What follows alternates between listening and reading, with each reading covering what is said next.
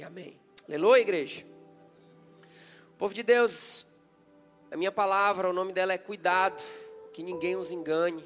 Estou parafraseando o nosso Senhor Jesus Cristo aqui em Mateus capítulo 24, quando ele faz um alerta. E, e, as palavras geralmente que eu tenho ministrado, elas, elas têm nascido de um tempo até que o Senhor me direciona. E, e eu confesso para você que já tem algumas vezes que eu quero vir ministrar e eu quero falar sobre práticas espirituais, jejum, oração mas o Senhor nos acaba me conduzindo por outro caminho. E essa palavra, ela nasceu no meu coração provavelmente há um ano atrás, começou a ser gerada ali, quando eu e um grupo de amigos, pastores, nós estávamos em um, em um culto, em uma igreja, para ouvir a palavra de Deus, não era aqui. E, e à medida que aquele, aquele homem começou a, ministrar a palavra, ficou muito evidente já nos primeiros minutos da sua pregação que o Cristo não estava no centro daquela mensagem. Que o homem, somente o homem, era o centro daquela pregação. E eu, né, a gente trocou alguns olhares, eu, alguns amigos liderados, alguns pastores estavam assim juntos. Nós trocamos alguns olhares como quem dizia assim, é, não, não é por aí.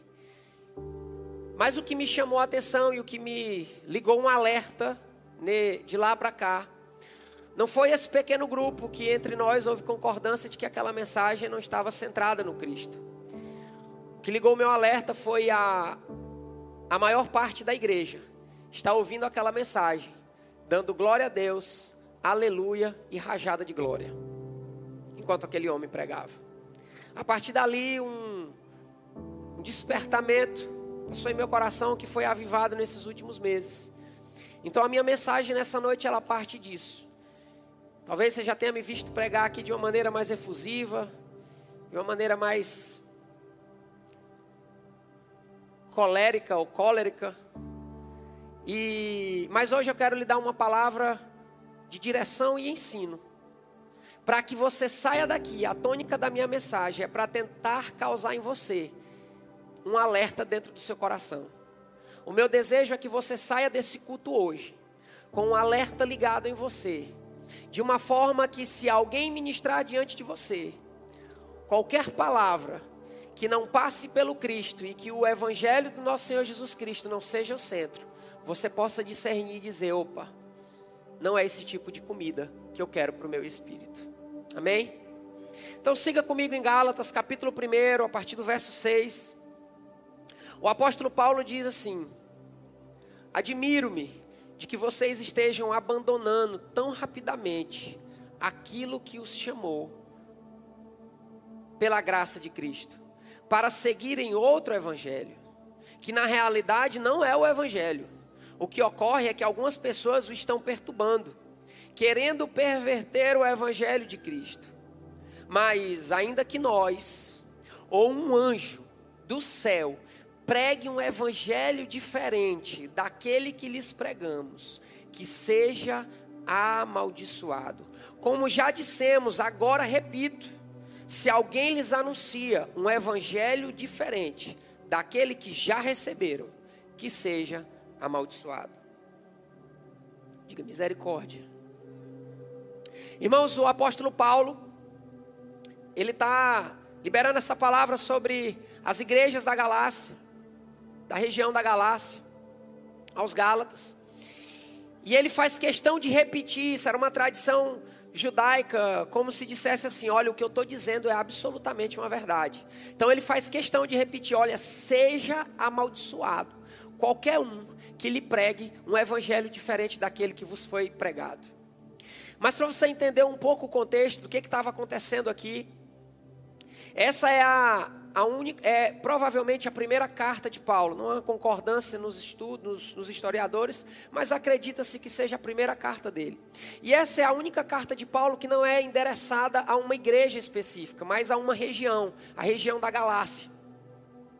Então, Paulo aqui, o que estava acontecendo nessa região? O evangelho havia chegado aqui. E essa, essa região ela era, ela, ela era, dividida predominantemente entre dois grupos, os judeus e os gentios. E os judeus haviam recebido o evangelho, aceitado o evangelho. Os gentios também haviam recebido e aceitado. Mas havia um grupo aqui entre os judeus que eles estavam dizendo o seguinte: olha, beleza, nós recebemos esse evangelho. Porém, esse evangelho agora ele ele está permitindo que vocês gentios possam fazer parte de um chamado que era exclusivo nosso. Porém, para isso, vocês têm que passar pela circuncisão. E aí então alguns gentios começaram a aceitar essa adaptação doutrinária, como eu vou chamar aqui, e passar por esse processo. Então, o espanto, o desespero de Paulo, ele, quando ele diz aqui, eu admiro que tão rápido vocês estejam abandonando aquele evangelho que vos foi pregado. É porque essa pequena adaptação de dizer assim: olha, beleza, nós aceitamos o Evangelho, mas vocês precisam passar pela circuncisão, estava anulando completamente a obra redentora de Jesus no meio deles. Porque qual é esse Evangelho que Paulo está dizendo que se vos pregar algum diferente desse, seja amaldiçoado? O próprio Paulo nos mostra nos primeiros versículos do mesmo capítulo, quando ele diz aqui Verso 1: Paulo, apóstolo, enviado, não da parte de homens, nem por meio de pessoa alguma, mas por Jesus Cristo e por Deus Pai, que o ressuscitou dos mortos. E todos os irmãos que estão comigo às igrejas da Galácia. A vocês, graça e paz da parte de Deus, nosso Pai, e do nosso Senhor Jesus Cristo, que se entregou por si mesmo por nossos pecados, a fim de nos resgatar desta presente era perversa, segundo a vontade de nosso Deus e Pai. Paulo estava, ele resume para o povo da Galácia que, olha, o evangelho que foi deixado foi o evangelho do Cristo ressuscitado, um Cristo que morreu, mas ressuscitou. E esse Cristo se entregou pelos vossos pecados. Esse Cristo, ele pagou já por vocês uma dívida que vocês não poderiam pagar. A dívida está paga. Vocês não me entenderam? Paulo ele está resumindo o evangelho e dizendo: o evangelho que eu preguei para vocês é o evangelho de um Cristo que morreu, mas ressuscitou. E esse Cristo se entregou pelos seus pecados, pagando uma dívida que vocês não poderiam pagar. E o que o povo estava tentando fazer com essa pequena adaptação? Essa pequena adaptação estava dizendo: olha, não é, não é, é, é verdade. A obra de Cristo é, nós concordamos, é genuína. Ele é o Cristo, mas precisa de uma adaptaçãozinha aqui. Vocês vão precisar só da circuncisão. E essa pequena adaptação, ela anulava a obra completa de Cristo que agora a salvação não passava pelas obras, agora a salvação não passava por aquilo que o homem era capaz de fazer, a salvação agora não era mais algo, não era mais um sacrifício que o homem podia entregar, ou algo que ele fazia em seu corpo para ser aceito, a salvação agora era única e exclusivamente pela fé no Senhor Jesus Cristo. E talvez, igreja, você não entenda isso sobre a dívida paga, sobre esse resumo do Evangelho de de Paulo aos Gálatas.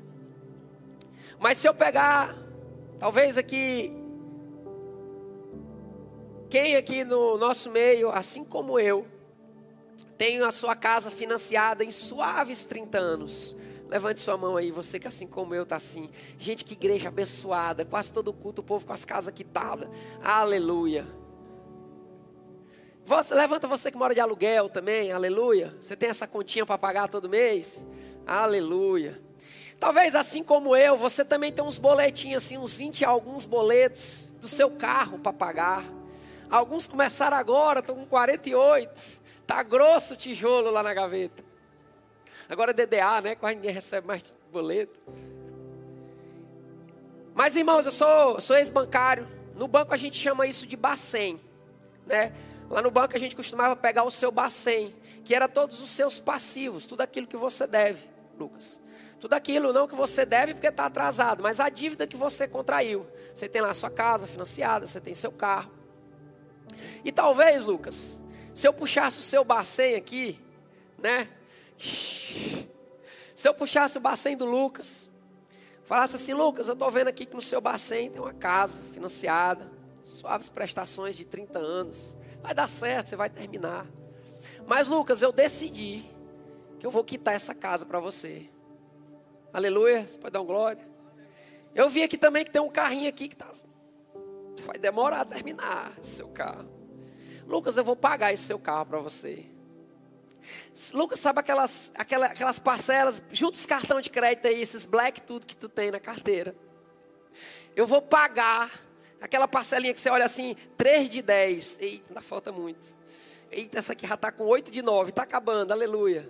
Tem aquela que, é só eu que faço isso? Não, não é possível. Lucas, junta teus cartões de crédito, eu vou pagar todos. Você pode dar uma glória a Deus por isso, Lucas? Aleluia. Lucas, quer saber? Vou pegar seu bacen inteiro. Se um milhão que você deve aqui nesse bacen, eu vou pagar todo para você. Você não deve mais nada, Lucas. Aleluias. Eita glória. Lucas, quando é seu, quando é seu, quando é seu aniversário? 13 de quê? 13 de julho. Será que você ainda vai ficar sem me convidar para algum aniversário seu, Lucas? Seu filho, quem vai ser o padrinho do seu filho, Lucas? Primeiro. Acho que vai ser eu, não vai, Lucas? Pedaço, primeiro pedaço do bolo. Vixe, perdeu, até, até a mulher perdeu. Sabe o que, que causaria isso no Lucas, igreja? Gratidão. A gratidão, mas uma gratidão porque ele tem noção do peso que seria ele pagar essa dívida inteira.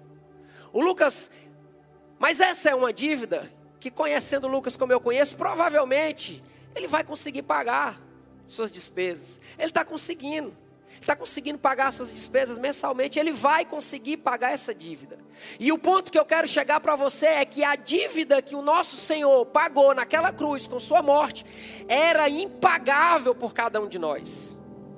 E nós ainda não temos uma revelação clara do tamanho dessa dívida, porque se nós tivéssemos, irmãos, nós estávamos vivendo diferente.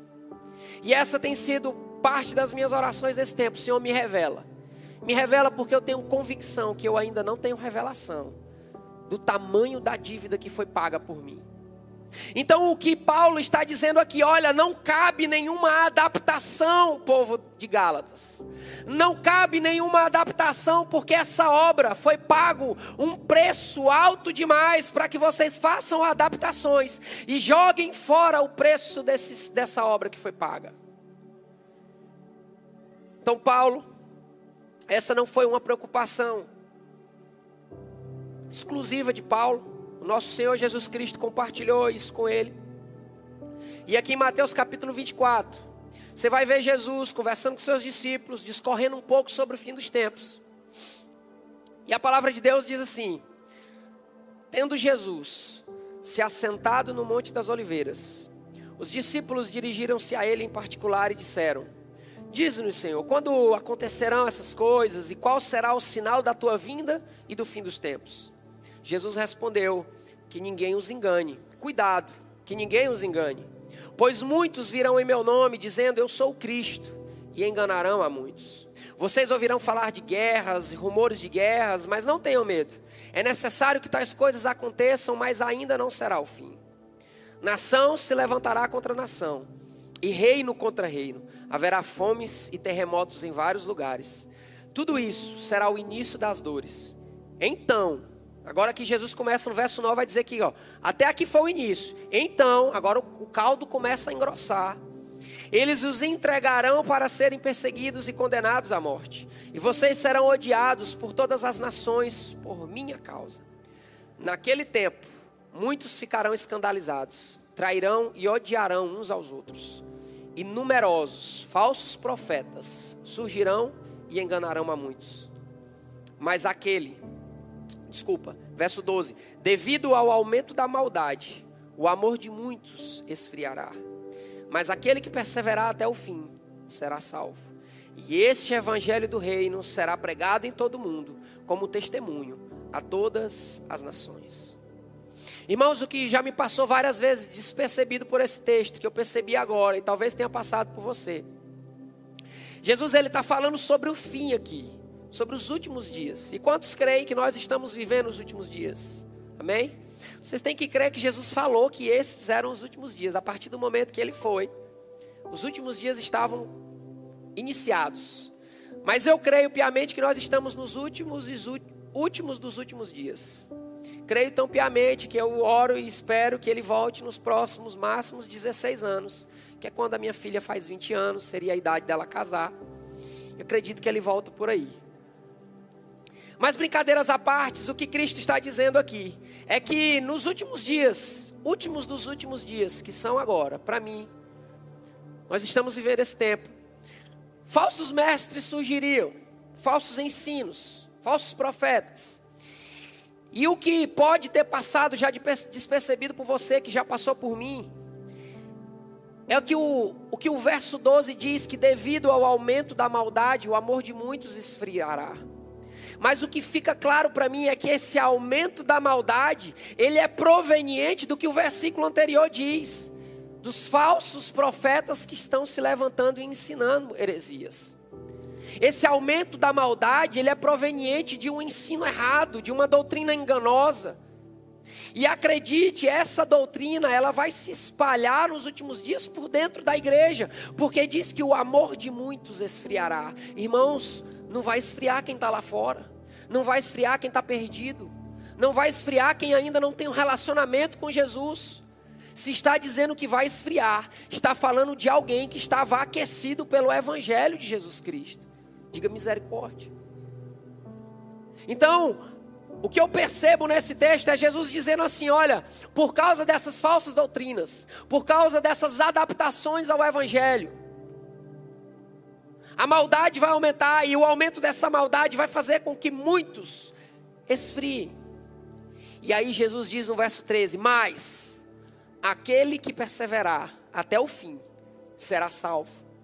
E eu confesso que eu sempre olhei para esse texto com a primazia do meu olhar, dizendo assim: não, aquele que perseverar, aquele que não cair, aquele que continuar santo, aquele que não, aquele que não se, se dobrar ao sistema desse mundo será salvo.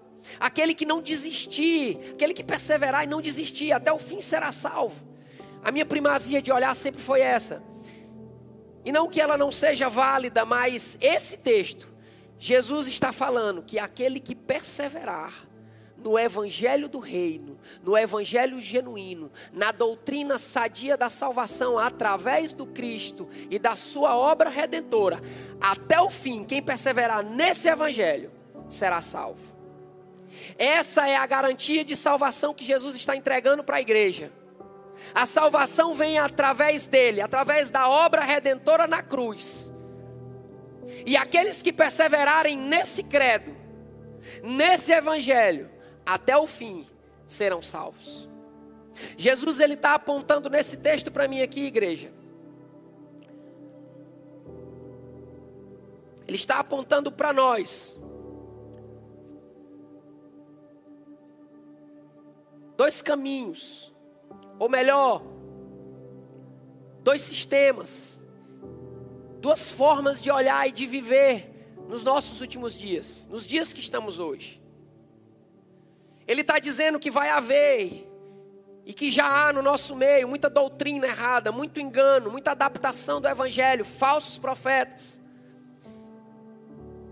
Esse, esse engano já existe, ele está aí. Mas ele também está dizendo que esse evangelho, no verso 14, esse evangelho do reino, o reino aqui está com R maiúsculo. Esse evangelho do reino, esse evangelho genuíno, o evangelho de Jesus Cristo, ele também será pregado até o fim.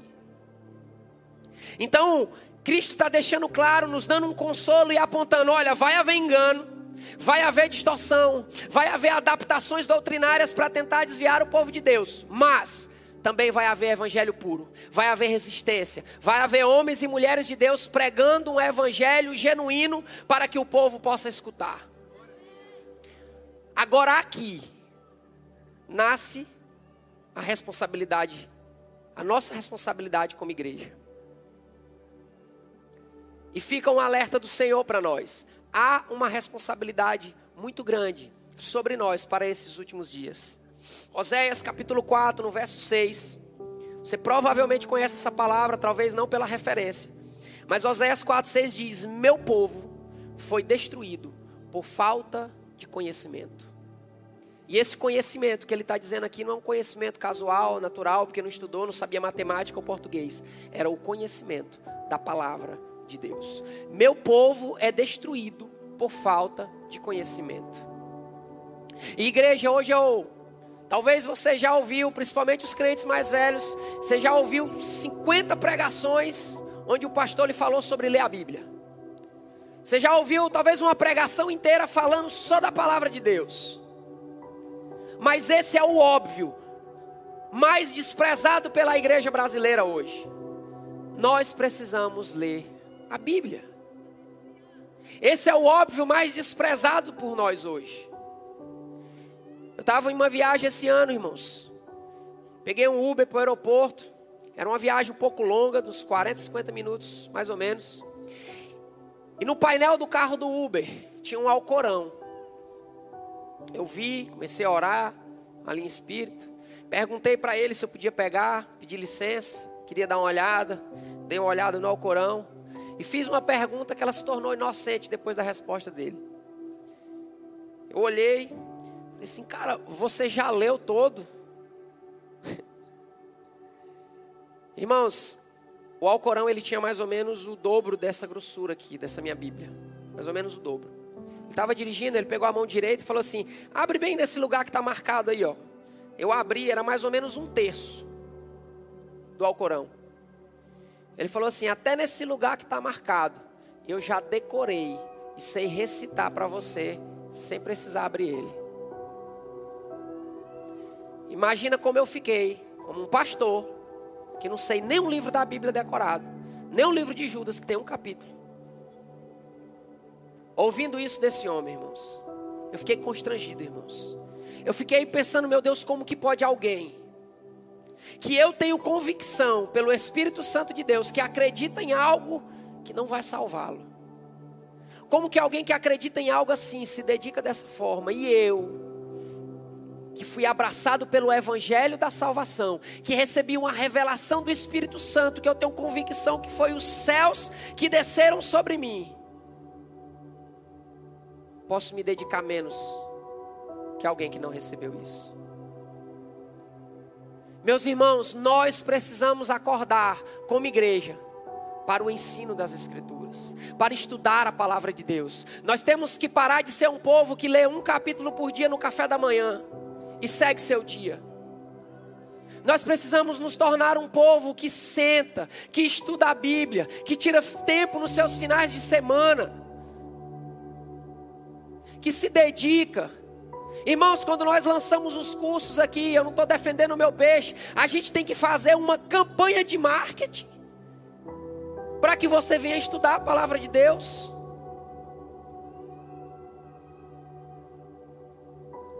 Nós precisamos nos tornar um povo apaixonados pela Bíblia outra vez, irmãos.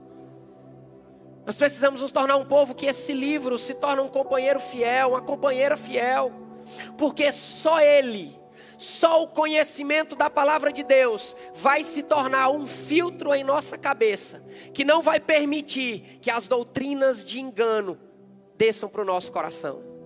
Com esse filtro aqui em nós, irmãos, quando você começar a ouvir alguém, e aquela palavra, você perceber que o Cristo não está no centro dela, que o homem está no centro dela, essa palavra vai bater no filtro e vai escorrer para o lado, não vai descer para o coração. Você vai começar a ouvir alguém pregando e você vai começar a perceber: opa, não tem renúncia nessa pregação. Opa, não tem perdão de pecados. Opa, não tem obra da cruz. Opa, não tem dívida paga através do sangue de Jesus. Opa, essa aí não. Aqui não. Passa. Opa, essa daí está antoprocêntrica que eu não precisava nem do filtro. Mas só o conhecimento da palavra de Deus, quem perseverar do Evangelho do Reino. Quem perseverar até o fim será salvo, irmãos. Conhecer a palavra de Deus, irmãos, é a única garantia que você tem de perseverar até o fim e de alcançar a sua salvação. Você pode vir para os cultos domingo, você pode vir para as celas no meio da semana, você pode ir, ir para o encontro, você pode trabalhar no encontro, você pode servir no pertencer, você pode servir no guardião, sentinelas, você pode fazer o que você quiser na igreja, mas se você não conhecer a palavra de Deus, você não está protegido nos últimos dias que nós vivemos hoje. Atos capítulo 17, verso 11, tem um versículo que é no mínimo curioso, que diz: Os bereanos eram mais nobres do que os tessalonicenses, pois receberam a mensagem com grande interesse, examinando todos os dias as escrituras para ver se tudo era assim mesmo. Olha o que esse texto está dizendo: esse povo recebeu um título de nobreza, foram chamados nobres. Sabe o que aconteceu? Paulo chegou em meio aos bereanos, Paulo, Silas, Apolo, chegaram difundindo o evangelho no meio deles, dizendo que Jesus era o Cristo que havia sido profetizado, de Gênesis a Malaquias, defendendo que o Cristo era o Messias enviado de Deus que havia sido, que ele era o cumprimento de toda a profecia de Deus. E eles apontaram o Cristo para isso. Os bereanos, sabe o que, que eles fizeram? Me faz entender esse versículo. Pegaram a Bíblia, opa. Deixa eu ver se está isso aqui, está aqui, está aqui, ok. Eu não lembro disso aí que ele disse, não, deixa eu ver. Está aqui. É, a Bíblia profetizou. É. Deixa eu ver, Isaías disse assim. É, que Paulo disse faz sentido. Paulo está certo. Um povo que conhecia a palavra, conhecia as escrituras. Mas ao ouvir um homem pregando algo, opa, isso aqui está assim meio né? Será que faz sentido o que esse cara está dizendo? Eles conheciam as Escrituras para poder ir lá, consultar e saber que o Cristo de fato havia vindo e morrido pelo seu povo. Conhecer as Escrituras é a única segurança que nós temos como igreja para passar por esses tempos difíceis. E voltemos a Paulo aqui, irmãos. Paulo em 2 Timóteo, ele continua alertando aqui agora o jovem Timóteo. Perceba comigo que Paulo, em Gálatas, Gálatas é provavelmente a primeira carta escrita por Paulo. E as cartas a Timóteo são provavelmente as últimas cartas escritas por Paulo. Ele já está aqui findando seu ministério. Mas a tônica de alerta de Paulo não mudou. Então Paulo diz para Timóteo, no verso 1 do capítulo 3 de 2 Timóteo, assim: saiba disto nos últimos dias sobrevirão tempos terríveis. Os homens serão egoístas, avarentos, presunçosos, arrogantes, blasfemos, desobedientes aos pais, ingratos, ímpios, sem amor pela família, irreconciliáveis, caluniadores, sem domínio próprio, cruéis, inimigos do bem, traidores, precipitados, soberbos, mais amantes dos prazeres do que amigos de Deus, tendo aparência de piedade, mas negando o seu poder, negando o evangelho. Afaste-se também destes. Irmãos, Paulo começa dizendo para Timóteo assim: Olha, nos últimos dias haverão dias terríveis, serão tempos terríveis, e, e, e talvez, primariamente, você possa perceber esses tempos terríveis como um tempo de desconforto, né, de, de viver de maneira difícil, e não é essa a tônica de Paulo aqui, porque, irmão, nós nunca tivemos tanto conforto em nossa vida. Até usar ar-condicionado hoje a gente fala, Alexa, liga isso, Alexa, liga aquilo. A gente vive uma época que nunca se teve tanto conforto, falando de âmbito natural. Então, Paulo aqui está deixando um alerta que esses tempos terríveis seriam dos tipos de pessoas que teriam no nosso meio. Dos tipos de pessoas que esses últimos dias e essas falsas doutrinas iriam gerar no nosso meio. Paulo ele está deixando claro, irmãos, que esses últimos dias seriam terríveis, principalmente para aqueles que não dispusessem do conhecimento do Evangelho revelado. E ele continua. Ainda em, ainda em Timóteo, ainda numa carta para Timóteo, mas aqui na primeira, dizendo: se alguém, capítulo 6, verso 3, se alguém ensina falsas doutrinas e não concorda com a sã doutrina de nosso Senhor Jesus Cristo e com o ensino que é segundo a piedade, é orgulhoso e nada entende. Esse tal mostra um interesse doentio por controvérsias e contendas acerca de palavras que resultam em invejas, brigas, difamações, suspeitas malignas e atritos constantes entre pessoas que têm a mente corrompidas e que são privados da verdade, os quais pensam que a piedade é fonte de lucro. E aqui privado, irmãos, não entenda como alguém que foi afastado e não foi permitido a ela o acesso a conhecimento. Não, privado, porque ele não tem. Conhecimento estava disponível para ele, mas ele não adquiriu.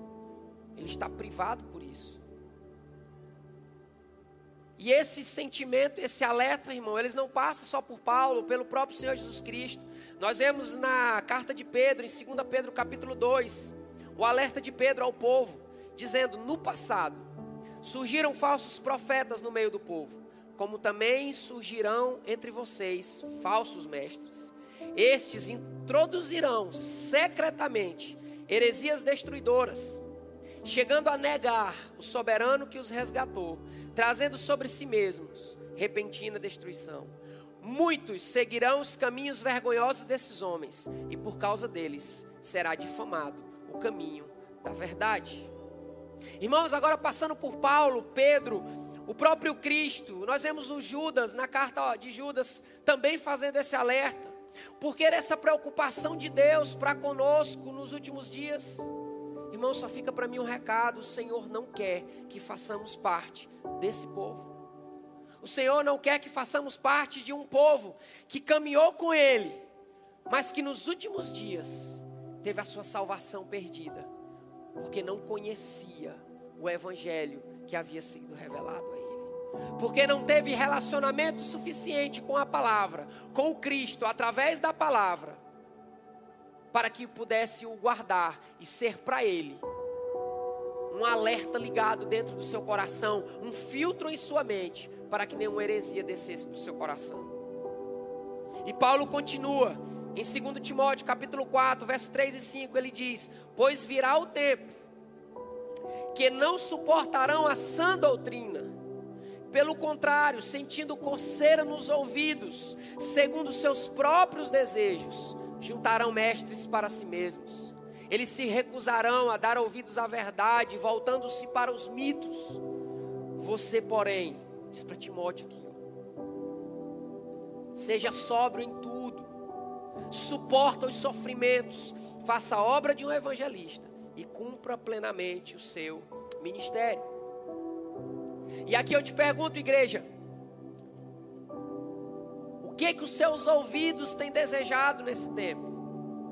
O que que a sua alma tem desejado escutar? O que é que você para para escutar e agrada a você? Que tipo de mensagem tem aquecido o seu coração? Porque, irmãos, Paulo ele está dizendo aqui para Timóteo: Timóteo, vai haver um tempo em que o próprio povo não vai suportar essa sã doutrina, não vai suportar um evangelho de renúncia, um evangelho de salvação através do Cristo. Vai chegar um tempo que eles vão corromper esse ensino em seu bel prazer. E ele está dizendo, mas Timóteo, suporta o sofrimento, Timóteo. Não se dobra, Timóteo. Continua agarrado nesse evangelho genuíno que você recebeu, que te foi ensinado desde a juventude. Ele diz mais na frente: suporta os sofrimentos. Sabe, igreja, quase qual um dos alertas que tem no meu coração hoje? É quando nós estamos falando de alguma coisa, de uma entrega mais profunda, de uma busca maior, e eu vejo alguém diz assim: Isso é exagero, pastor. Sabe? Acho, pastor, que esse ah, pastor, não precisa jejuar isso tudo não. Ah, pastor, eu acho que não precisa esse, esse tanto de oração. Ah, pastor, ir para o culto. Marão, tu vai para o culto domingo.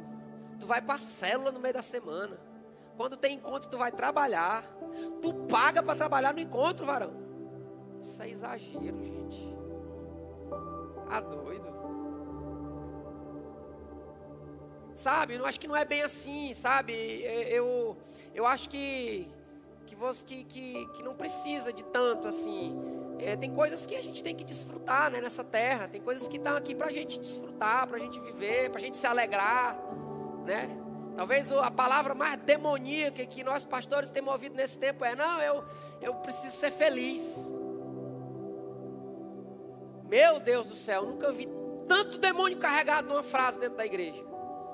Preciso se preocupar comigo, com a minha alegria, com a minha felicidade. Tem gente separando e usando esse argumento, igreja.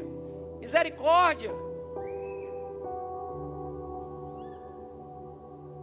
Paulo está dizendo: suporta, Timóteo, os sofrimentos. Suporta. Suporta porque você foi chamado para uma nova vida. Suporta porque esse evangelho é suficiente. Suporta. Porque não dá mais para ser igual à terra, não dá mais para ser igual a esse mundo. Você foi chamado para viver algo novo. Pega seu celular aí, igreja, por favor. Comigo. Pega seu celular na mão aí. Liga a lanterna do seu celular para mim, pessoal, apaga as luzes aqui. Pega aí, liga a sua lanterna aí. Eu não vou tirar uma foto bonita igual o pastor Marcos Salles, não, por mais que eu acho muito bonito. Só pega seu celular, sua lanterna. Fica com ela assim.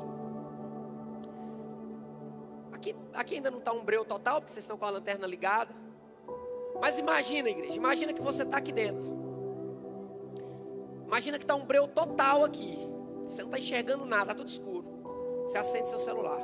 Lanterninha do seu celular. E me diga, dentro do breu aqui dentro dessa igreja, só com essa lanterna do seu celular, você conseguiria chegar até a porta, até a luz ali fora? Sim ou não? Sim. Provavelmente. Com essa lanterninha aqui você chegaria ali. O que eu estou tentando dizer para você com essa ilustração, igreja, é que às vezes parece que tem uma escuridão ao nosso redor o Evangelho, a sua escolha, parece tão pequena, parece uma luz tão pequena em meio a tanta escuridão. Mas o que eu posso te garantir é, é que esse Evangelho é suficiente para te levar para a luz maior que te espera lá fora. Esse Evangelho é suficiente para te conduzir até o grande dia de Cristo. Pode acender as luzes apagar aqui atrás. Esse evangelho, essa pequena luz, às vezes parece que é tão pequena em meio a tanta escuridão que tem nessa terra, a tanta heresia, a tanto engano, a tanta coisa querendo nos puxar desse chamado celestial. Mas a luz do evangelho, ela é suficiente para nos fazer vencer até o grande dia, até o dia que nós casaremos com ele até o dia em que ele vai receber a sua noiva, adornada, noiva cuidada. Ele não vai receber uma noiva capengando, uma noiva que não sabia o que estava fazendo, que chegou lá caindo os pedaços. Não, é uma noiva arrumada, adornada, bonita, preparada, uma noiva que lutou, uma noiva que suportou os sofrimentos até o fim. Todo mundo está fazendo, mas não é porque todo mundo está fazendo que ficou certo. O Evangelho ainda me diz que é errado e eu não vou fazer eu vou suportar os sofrimentos, eu não vou, Sadi. Eu não vou me dobrar, eu vou suportar. Você quer ir no show da Taylor Swift? Pode ir, eu não vou. Eu vou suportar os sofrimentos. Eu vou dizer não para minha carne. Eu vou dizer eu descobri algo mais excelente no evangelho de Jesus. Tem um prazer mais excelente aqui dentro. Para mim e para você.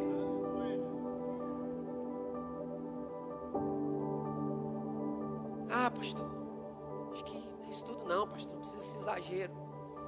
Irmãos, eu tenho uma convicção, credo pessoal. Jesus não vai, no grande dia, quando nós chegarmos lá, Ele não vai reclamar dos exagerados. Agora, eu acredito muito que Ele vai trocar uma ideia com quem fez concessões. Essas concessões podem custar caro para aqueles que entenderam, para aqueles que foram chamados e sabem hoje o caminho que devem escolher de um evangelho genuíno. Essa preocupação, irmãos, ela passa, porque de domingo a domingo, vocês que já têm caminhado aqui, têm escutado palavras centradas no evangelho, e eu nem vou me incluir nesse rol, estou colocando o nosso pastor Ricardo aqui, como dono dessas palavras. Só para a série do Espírito Santo, irmãos. Você sabia que o nosso pastor leu mais de 20 livros só sobre o Espírito Santo para poder trazer uma palavra que estivesse em conformidade com o Evangelho de Jesus.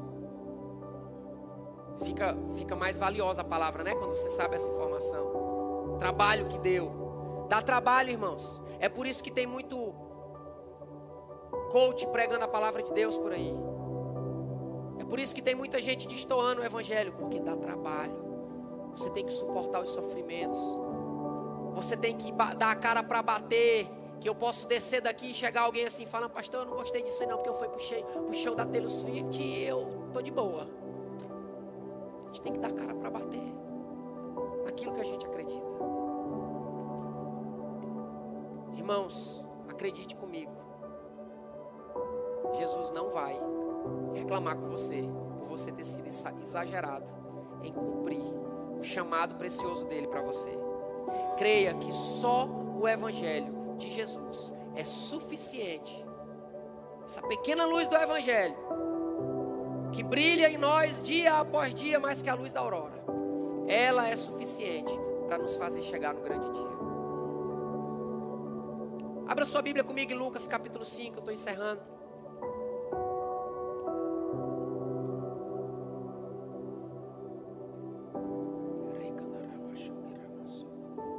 Capítulo 5, irmãos. Jesus está falando sobre o Evangelho aqui. Esse Evangelho, genuíno. E Jesus disse para os discípulos, para o povo que estava ao redor deles, a Bíblia diz no verso 36 assim: ó, Então lhes contou esta parábola: Ninguém tira remendo de roupa nova e o costura em roupa velha. Se o fizer, estragará a roupa nova. Além do que o remendo da nova não se ajustará à velha. Irmãos, Jesus está falando do Evangelho. Para nós, parece não tão comum essa ilustração, porque hoje nós temos roupa no rodo dentro de casa, né? Todo guarda-roupa é cheio aqui. Antes era só os das mulheres, agora até os dos homens, estão tudo cheio. Então nós temos muita roupa, mas essa não era a realidade desse tempo. Aqui de fato, nesse tempo, se usava uma roupa até se acabar, a mesma roupa. E a maioria das pessoas só tinha uma vestimenta. Era usava, usava, usava, lavava, usava, usava, usava, usava. O próprio Cristo, em outro texto, diz que aqueles que possuem vestes reais estão nos, nos palácios. Então, a tônica disso aqui é que Jesus está dizendo assim: ó, ninguém, acaba tá com a roupa acabada, irmão. Tá velha, tá rasgada, tem buraco.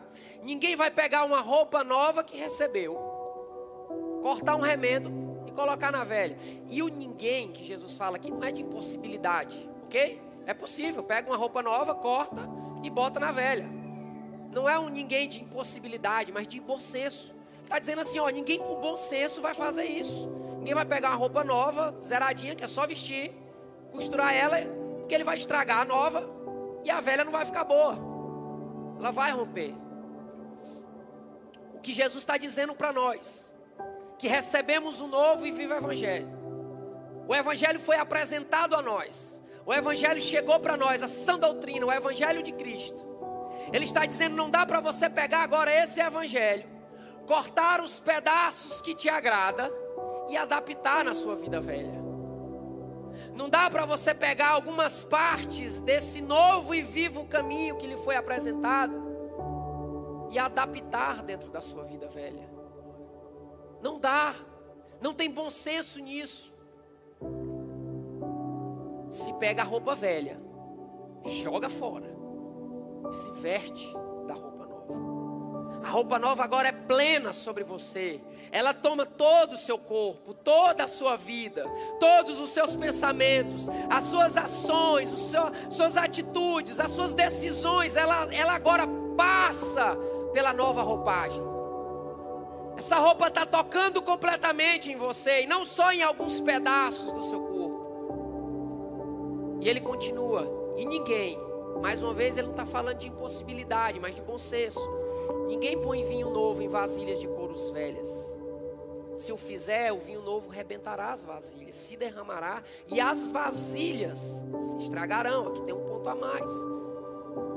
O que Jesus está dizendo não é de impossibilidade, mas de bom senso o vinho novo, ele tinha que ser colocado no odre novo. Por quê? Porque o vinho novo, ao ser colocado no odre, ele era de couro. E o vinho novo, ele ia passar por um processo de fermentação dentro do odre. E quando esse processo de fermentação começava, ele inchava o odre. Então, se esse odre fosse velho, ele iria romper. Se perderia tanto o vinho como o odre. Então Jesus está falando do evangelho aqui para nós mais uma vez e dizendo: olha, não dá para você pegar esse vinho novo que você recebeu, essa mensagem, essa nova direção de vida e colocar dentro do velho homem. Não dá para pegar esse evangelho novo e vivo caminho de renúncia, de entrega, de pedir perdão e de perdoar, de acreditar na obra redentora de Jesus. Não dá para pegar esse evangelho e colocar ele dentro do velho homem. Falar, sou cristão, sigo Cristo, mas está tudo certo com a minha vida. Vou continuar fazendo as coisas que eu gosto, do jeito que eu gosto, vivendo as nostalgias, minhas nostalgias do passado. Porque afinal, Jesus me ama. E é verdade, Jesus nos ama. Mas deixa eu lhe dar uma notícia muito triste nessa noite, igreja. Você, nós, não somos o centro do coração de Deus. Nós não somos o centro do coração de Deus. Esse lugar é do Cristo. Colossenses capítulo 1. Todas as coisas foram feitas por Ele, por meio dele, convergem para Ele e todo o fim termina nele mesmo. Cristo é o Senhor de todas as coisas. Tudo converge para Ele, tudo aponta para Ele, tudo voltará para Ele. Cristo é o centro do coração de Deus. Ele é o Verbo que se foi, foi Ele é o Verbo que se tornou a palavra. Oh meu Deus, Ele é o Verbo que se tornou a palavra. Ele é a palavra de Deus, o Verbo. O Verbo vivo e genuíno de Deus. Ele é o centro do coração de Deus. E eu concordo com João 3,16, que ele amou o mundo de tal maneira que deu seu Filho unigênito para todo aquele que nele crê, não pereça, mas tenha a vida eterna. Ele nos amou de uma maneira tão espetacular que se entregou por nós, pagou a nossa dívida impagável, mas essa entrega, essa soberania de Cristo, deu para ele um lugar excelente que nenhum homem pode ter. Ele é o soberano das nações e ele está no lugar no centro. E nós, como igreja do Senhor, não podemos aceitar nenhuma mensagem que esse Cristo soberano não seja o centro. Não podemos emprestar os nossos ouvidos para qualquer lavagem que nos entregam por aí. E a nossa preocupação é porque você vai sair daqui e talvez ainda hoje você vai rodar o seu rios, você vai rodar o seu Instagram, o seu WhatsApp, qualquer coisa que você use e vai chegar alguma doutrina distorcida para você. E o convite de Jesus para nós, os dois convites dele para nós nessa noite é ligue esse alerta dentro de você. Trisca aqui, ó, trisca assim você, ó criar uma memória corporal em você, ó. Diz assim, ó. Quando você ouvir alguém pregando alguma coisa e o Espírito apontado dentro de você, você vai triscar em você e falar assim: epa, liguei meu alerta. Tem alguma coisa errada com essa mensagem. Irmãos, e para um pregador é muito difícil dizer isso, porque eu ainda vou pregar muito para vocês aqui. Eu estou me colocando nesse rol. Ligue o filtro com qualquer púlpito, com qualquer um, em qualquer lugar que você tiver. E em segundo, Abrace hoje. Se você ainda estava vivendo. Se você ainda estava vivendo. Com adaptações do Evangelho na sua vida. Usando do Evangelho aquilo que você gosta. Usando do Evangelho aquilo que era para o seu bel prazer. Hoje é o dia de você abraçar o todo do Evangelho. Dizer, Senhor, me perdoa. Me perdoa porque eu fui um simpatizante por muito tempo. E usei o teu Evangelho aquilo que me fazia bem. Fica de pé, igreja. Para orar por você.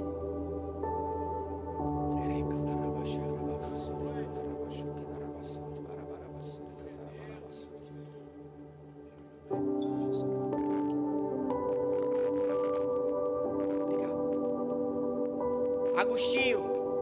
Acho que não poderia terminar uma pregação sem citar Agostinho, né? Pai das citações. Agostinho diz que se você vive do Evangelho, apenas aquilo que você gosta, não é, não é, não é do Evangelho que você está vivendo, é de você mesmo. Se você tem vivido uma vida com as adaptações, Se você tem caminhado segundo um simpatizante, adaptando o evangelho para a sua vida velha, eu te convido ao arrependimento hoje. Eu te convido a se arrepender. Te convido a pedir perdão ao Senhor. Senhor, me perdoa, Senhor. Que eu te entendi de errado. Eu achei que dava para viver do meu jeito, mudando apenas aquilo que eu já sabia que moralmente não era legal.